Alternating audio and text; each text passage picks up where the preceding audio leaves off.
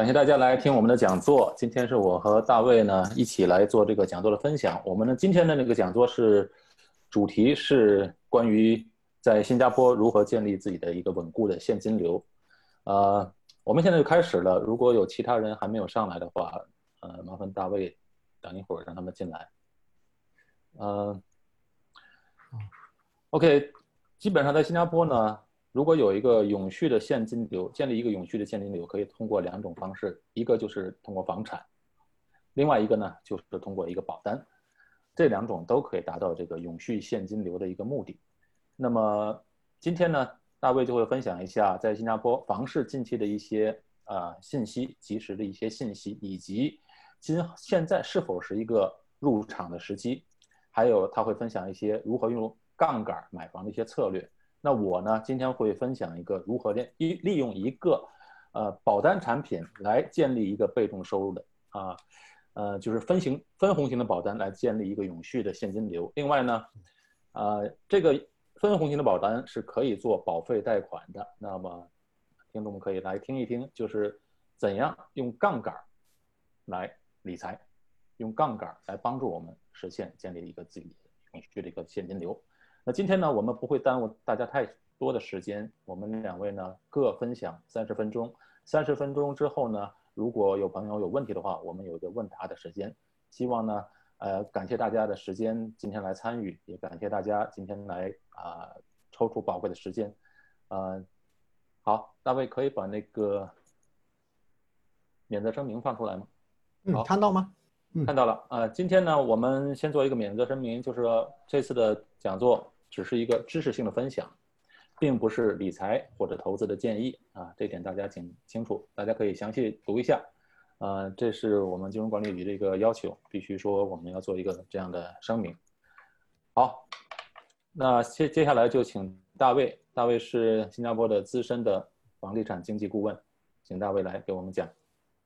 好的，好的，啊、那么大家好，我首先呢，我先欢迎大家来到今天晚上的这个讲座。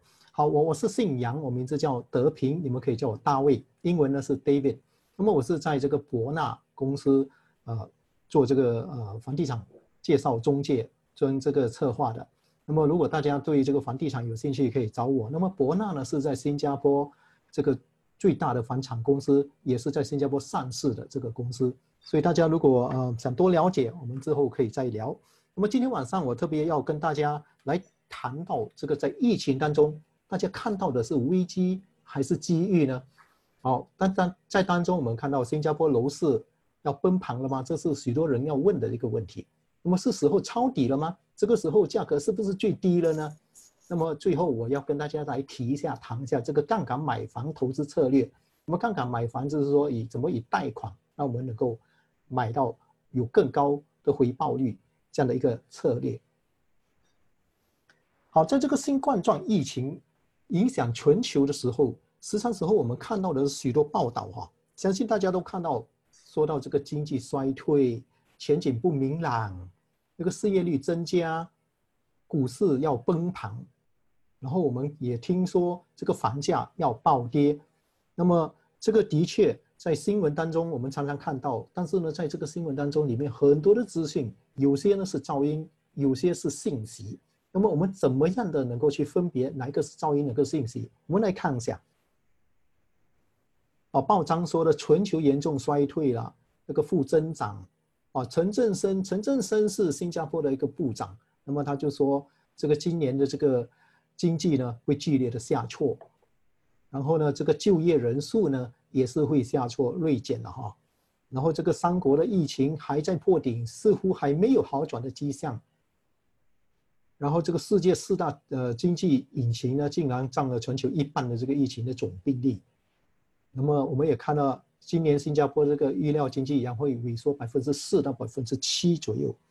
好，那么这一连串的这些坏消息，到底对新加坡的房市有什么影响呢？那么新加坡目前的房市状况是怎么样？我们看到上一季呢，新加坡的房市这个私宅价格那下跌了，下滑了百分之一点二，并不是很多，但是呢，它这个交易量下滑百分之十二点五，这就比较多了。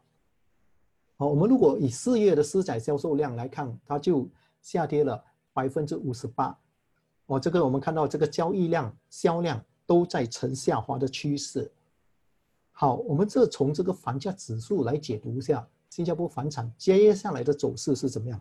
大家看这边哈，We are here，在这个地方呢，就是我们目前所处的这个位置。当然，我们看到这个新加坡房产指数呢，上上下下是有周期的。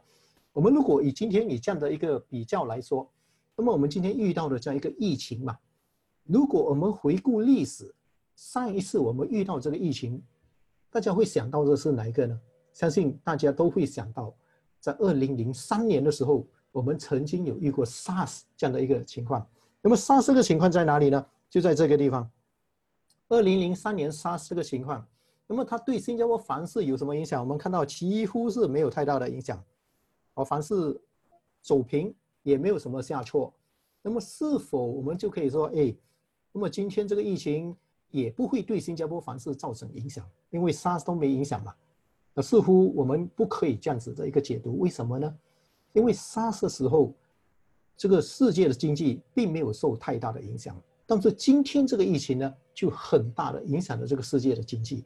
好，那么我们就说，那么我们就对比一下，之前在什么时候全世界的经济遇到危机有很大的影响，这个就不难找了哈。我们可以看到在这个地方，那么在这个地方呢？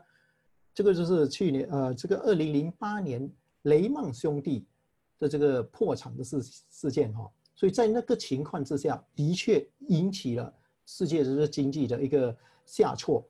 那么我们也看到新加坡的这个房产也是不能幸免，也下挫了。那么总共下挫了多少呢？我们看一下，总共下挫了百分之二十五。那么就有人在问了。如果是这样的情况，那么是否新加坡今天这个房产情况呢，也会有下挫百分之二十五的空间？那我们先了解一下，二零零七年到二零零九年的那个房市，新加坡的房市政策，然后我们再做一些进一步的解释。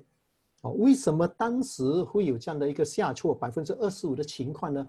其中一个原因就是当时候有很多急售的卖家，这个急增啊，有很多就出来了。就忽然间要卖房子，为什么呢？原因就是因为他们做了，他们过度杠杆，那么过度的投机。好，我们看一下，二零零七年这个房市政策哈，二零零七年这个房市政策，我们可以看到的就是呢，它当时呢，它这个大家看得到我的鼠标吗？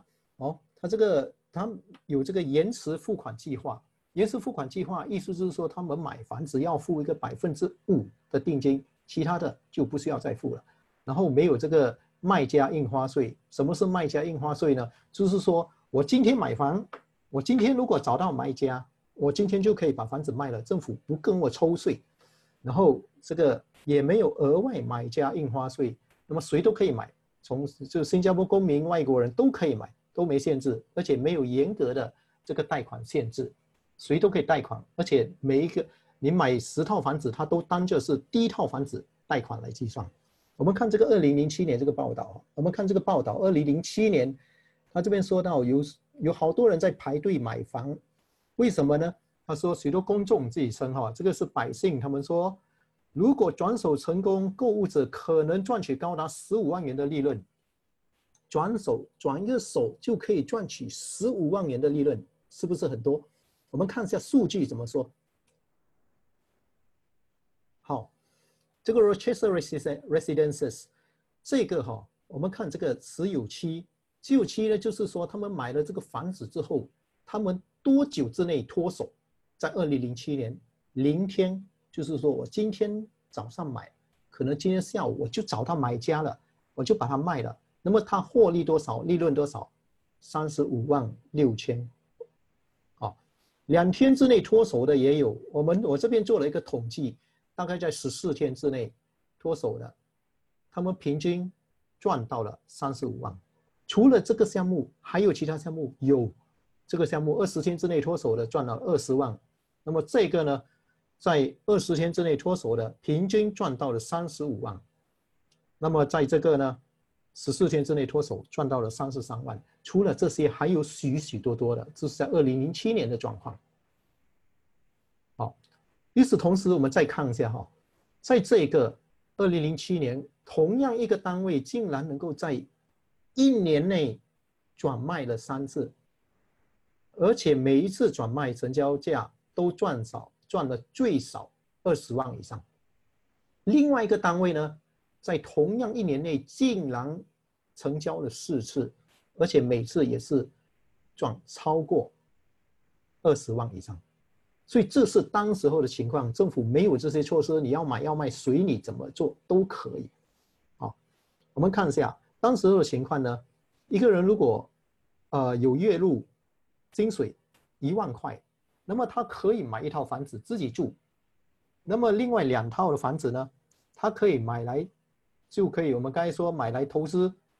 他如果要买第四套也没问题，为什么呢？因为银行贷款的时候，他不管你是贷款哪一套房子，他都当就是第一套房子来贷款，所以就有一个月入一万块，要买几套都可以。在这样的情况之下呢，如果房市上涨，那么当然他就非常高兴了哈。如果他的住房起了十万块，那么另外两个除了起了这个三十万，他就总共赚了四十万。很简单，两个星期之内转手就可以赚钱了。但是如果房市下跌的话，他就麻烦了。哦，他手头就有一个自住的两个投资的，当这个房子下降的时候，他可能很快就可以损失三十五万或更高。就那么巧，二零零八年九月十五号，这事发生了，雷曼兄弟就破产了，影响了全世界。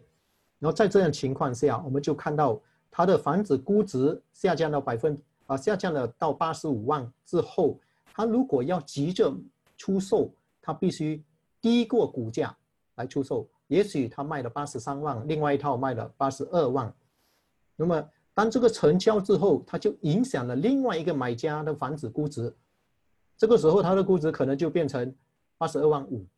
那么如果这个，呃，如果是这这个业主呢，他赶着要卖的话，那么他可能就必须卖低过估值，也许是八十万。如果八十万卖了之后，那么下一个业主的房子就受影响了，就变成这个八十万。所以呢。在这种情况下，如果他们手头是有好多是短线操作的，他们有这些房子，必须尽快的出手，因为如果他们等的越久，他们损失将会越大。所以在这种情况下，就变成一个骨牌效应，就一直倒下去。所以在这种情况下，这个房子啊，房子啊，房产的价值，它的这个价格指数就开始下降了。好，但是如果这个房子指数，下降的话，对新加坡是好事吗？我们看一下，那么新加坡今天的居民拥房率哦，大概是在百分之九十左右，所以大概九十八线的新加坡居民都有自己的房子。所以在这种情况下，如果这个房子下挫的太厉害、太快，那么将会引起很多的社会问题，而这个社会问题最终就转化成政府的问题。啊，新加坡政府就要去处理这样的一个啊。去面对这样的一个问题，所以呢，政府就不容许新加坡再有这样的事情发生，因此呢，他就做了很多的调整。我们可以看到哈，尤其在这个地方哈，这个下挫之后，在这个地方，我们可以看到政府就有了很多的降温措施。这个降温措施就是要控制房价。那么过一阵，过一下子，我要跟大家解释为什么这边会有一个。凡是会有这样猛冲哈，一个 V 型，V 型的这样的一个向上的那个情况啊，等一下我会跟大家解释一下。好，在这边九轮的这个降温措施当中，其中四点我要特别跟大家啊来谈的，那么就是这个额外的买家印花税 ABSD，卖家印花税 SSD，这个估值贷款率叫 LTV，然后总偿债率这个 TDSR，这四个我特别特别要跟大家来提一下。好，前面我们先看这个额外买家印花税。以前呢，大家买房，不管是新加坡公民还是外国人，买第几套都没有这个税，都是零。那么在现在呢，如果新加坡公民要买第二套，就得给交一个百分之十二的这个呃额外印花额外买家印花税。然后新加坡呃那个永久居民百分之十五。那么当然我们知道外国人是百分之二十。如果以公司名义买，就得给这个百分之二十五。在这样的前提之下。大家这个手头的资金有限的话，那就可能可以买一个第二套，要买第三套就要给更高的这个印花税，所以大家就很难短线操作了。那么另外一个，我们看到这个卖家印花税，我们看到在二零零七年是零，那么我今天买房，我今天卖房，只要我找到买家，我就可以赚一笔就可以了。那么在二零一一年，政府就实行了这样的一个卖家印花税。前面四年如果卖房，第一年卖的话要给百分之十六给政府，第二年百分之十二，百分之八到百分之四。那么在二零一七年三月十一日呢，政府把这个卖家印花税稍微调整了一下，就是前面三年卖的话就必须给，第一年要给百分之十二，到最后一年第四年就不是要给了。好，我们当中有一点特别要值值得我们注意的就是哈，政府在这里调整四年改成三年。我们看到，当政府把这个降温措施稍微调整之后，房价就马上就回弹了。哦，这是新加坡的一个状况，这个也是一样，调整了，房价就上弹。好，另外一个我们刚刚要讲的就是估值贷款率的问题。好，二零零七年呢，不管你是买第一套、第二套还是第三套，要贷款百分百分之九十都没问题。但是现在呢，二零零八年哈，我们看到第一套。是百分之七十五，第二套只能贷款百分之四十五，那么第三套就只能贷款百分之三十五。好，后面这个是什么呢？我们看到这个五十五八先哈，五十五百分之五十五是什么意思呢？就是如果今天你要贷款，就是你的年龄加上这个贷款的期限超出六十五，那么就这个贷款额最高就只能够是百分之五十五。好，所以或者是如果第二套就百分之二十五。所以呢，如果今天你是要买房投资的话，啊，我是建议啊，不要等太久，年龄越年轻的时候投资，这个贷款额可以拿到的会更高。好，最后一个就是这个 TDSR 总偿债率，这个当年呢，无论你租呃，无论你是贷款第几套房子，都可以，它都可以以你收入的百分之百来计算。那么今天呢就不行了，今天它银行就会看我们的收入百分之六十来计算。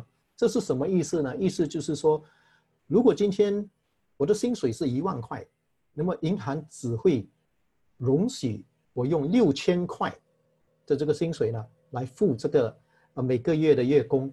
当然，如果我已经有一套房子，已经用了四千块来付这个月供，那么剩下的我只能够有两千，他就不贷款给我了。当然，这个贷款呢还。不只单单看房子的贷款，还看汽车的贷款，还看那个信用卡里面所需要偿还的这些数额都要算在里面，而且降到百分之六十。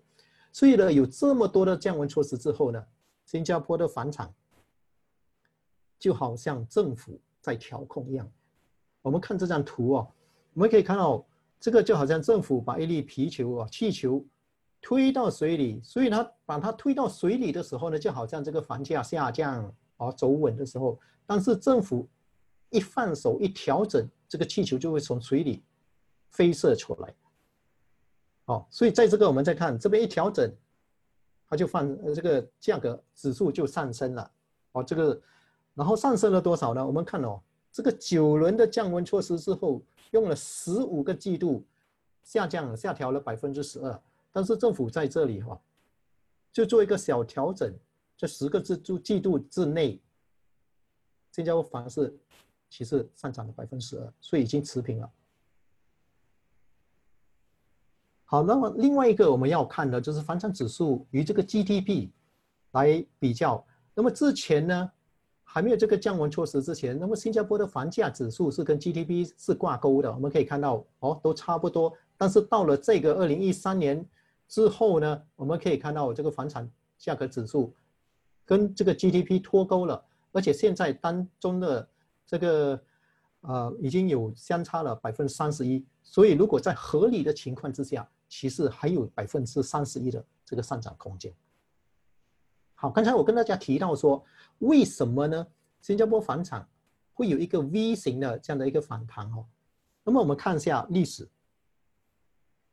在二零零八年这个金融危机之后呢，美国它就有了这样一个货币宽啊货币量化宽松政策，我们叫做 QE。那么在 QE 呢，美国它总共才印了四兆美元的这个资金。那个四兆美元哦，它就印了，就是从空气，就是他们就直接自己做了决定，就这样印了哈。四兆美元是什么概念呢？我们看到这个是一百块美金，然后这个一百万是一小撮，然后四兆美元哈是这么多，人这个人就在这里，哦，所以这个这个不是四兆，这个才一兆美元，哦，所以这个四兆美元，在这样的情况下。当政府印了这么多钱的时候呢，这个美元的价值，这个钱的价值就缩水了。所以当在这样的情况下呢，这些资金呢就一定要去找这个回报率更高的投资。当然，这些资金会流到全世界，马来西亚、新加坡还有呃中国啊、欧洲啊、香港啊，到处都会有这些资金流入。所以新加坡同样也不例外。这个是在四兆美元的这个 QE 政策的情况之下。那么我们看一下今天的是什么情况？二零二零年的 Q1 呢？美国宣布无上限的这个宽化，哦，这次不是四兆了，这是他要印多少就是多少，这个已经是我们也不知道要该怎么说了，总之他说了算就对了。好，在这种情况下，我们看到不止美国，我们看到欧盟。也有这样的一个措施，有一万亿。然后，当我在拿到这个报道的时候啊，这个美国已经有六兆已经发放了，哦，六兆发放了。然后呢，我们再看一下，当我拿到这个图片的时候呢，其实呢，美国已经有七点一兆了。那么我们在这个是非常重要，我们要注意来看一下，就是之前的 Q 一 E 到 Q 一三呢。它总共用了二零零九到二零一五，所以它那个四兆四点一兆美元，其实是花了大概快要五年的时间。但是现在呢，二零二零啊，我们二零二零还没结束，它已经有了七点一兆的美元流入市场，所以这些钱会走到哪里去，流向何方呢？这个我们再呃看将来的市场怎么样。好，我们再看一下之前的这个四兆美元对新加坡的房市有什么影响呢？我们看了之前的这个 Q E 之后呢，新加坡的房市在这个地方为什么会向上 V 型的向上冲？就是因为这个缘故，它上涨了百分之六十二。那么今天呢，这个是 Infinity 没上线的 Q E，现在也七点一兆，对新加坡的房市又会有什么影响呢？你是觉得它会慢慢的上，上的更多，还是上的很快？还是你觉得呢？诶，新加坡房市还是要？掉了，要垮了，要崩盘了，啊，这个就由大家自己来定了哈。无论怎么样哈，我们现在将要面对的一个情况，就是这些资金呢将要如海啸般来到世界不同的地方，包括新加坡在内。所以在这样情况下，你认为新加坡房市的走势接下来会如何呢？好，当然你说，哎，这个是世界的经济，我们来说。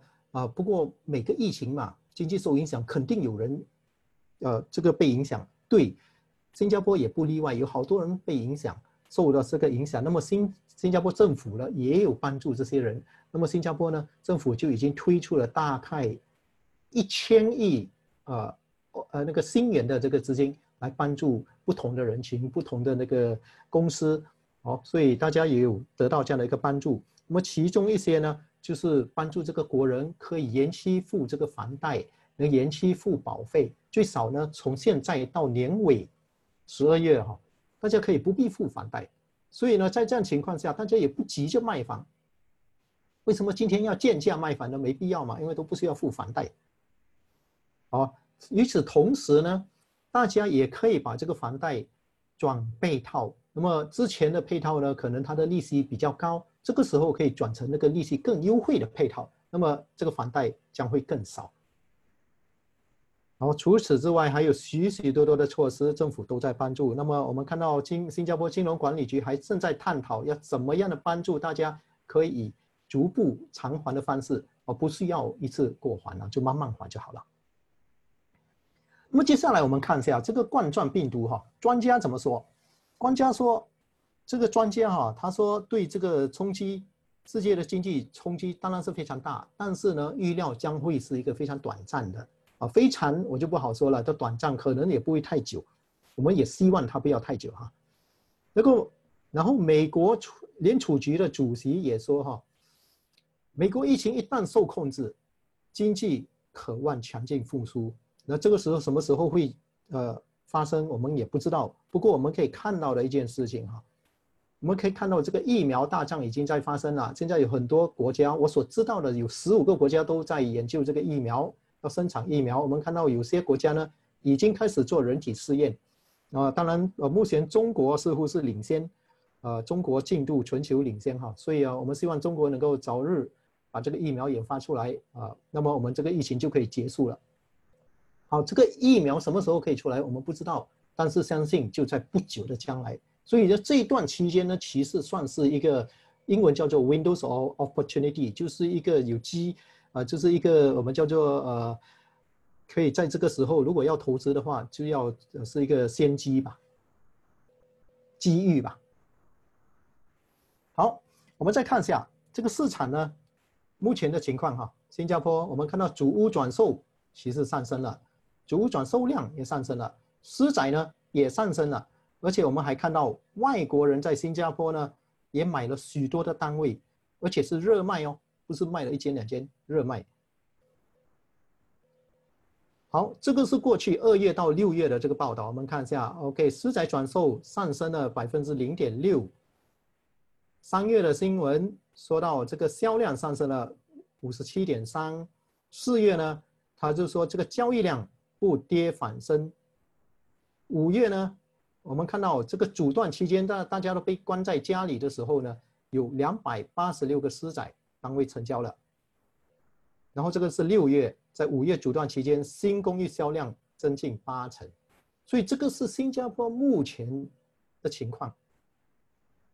哦，这个房市情况哈，所以我们在疫情当中看到的是危机还是机遇呢？这个其实由大家自己定夺。不过，呃，你可以说，当然在疫情当中还是有些人会受到影响，开发商也是会受到一些影响，这个的确不错。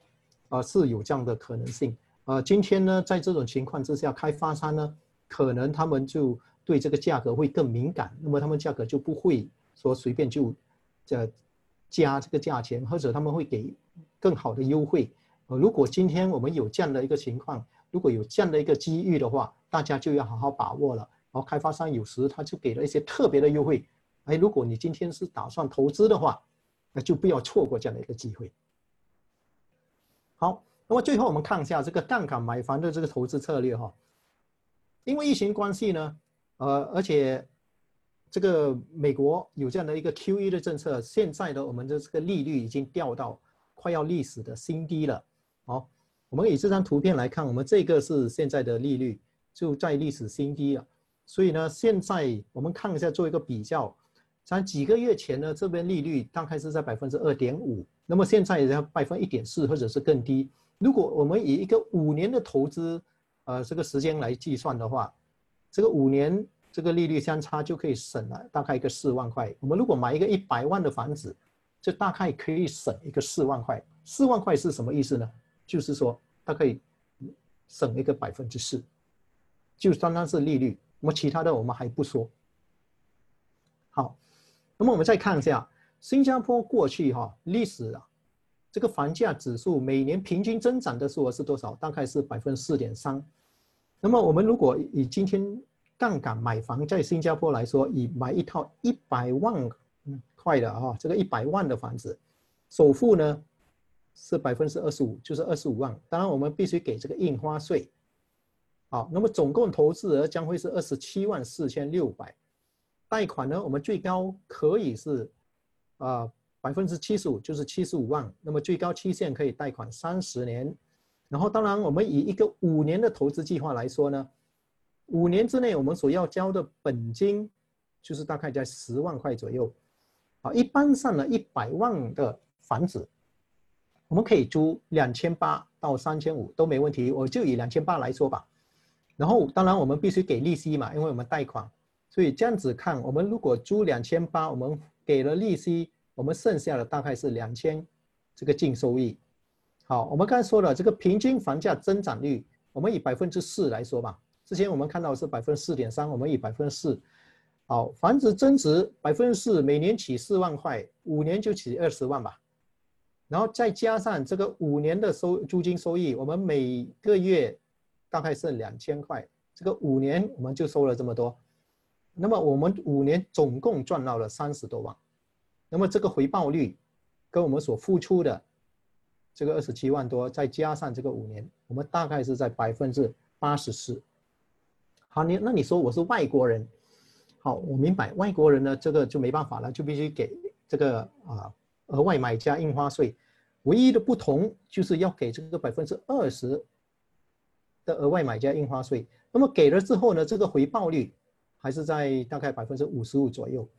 好，那当当然呢，这个五年的回报率也是会在这个三十，就是它同样的没有变。